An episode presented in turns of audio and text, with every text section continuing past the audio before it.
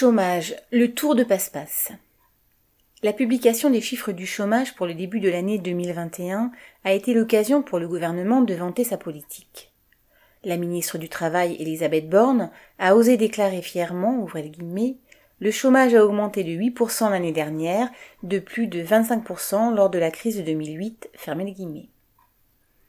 Le gouvernement s'appuie sur des chiffres qui prouveraient une baisse de 14 000 chômeurs de catégorie A sans aucune activité entre janvier et mars sur 3,56 millions de chômeurs pour la France métropolitaine. Sans même parler de cette baisse dérisoire, tous les chômeurs savent bien que sortir des comptes de Pôle emploi n'a souvent rien à voir avec un retour au travail. Il suffit de faire un stage ou de rater un rendez-vous et d'être radié. Mais en réalité, en 2020, le nombre de chômeurs a augmenté de 4,5%. Officiellement, fin 2020, il y en avait plus de 6 millions, toutes catégories confondues. Et encore, ces chiffres officiels ne tiennent pas compte d'une hausse bien plus importante, celle du chômage partiel.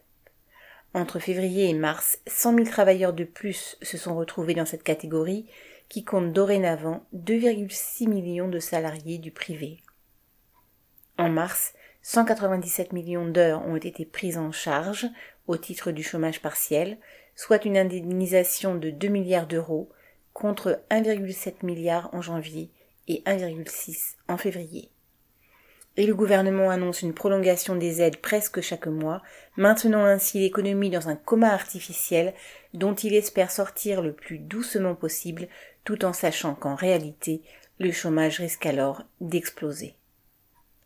En attendant, les embauches vitales dans la santé, dans l'éducation et dans bien d'autres secteurs restent au point mort.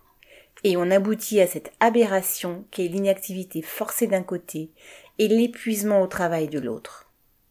Face à cette catastrophe, les travailleurs, eux, ont tout intérêt à exiger des embauches massives partout où il y a besoin. Camille Paglieri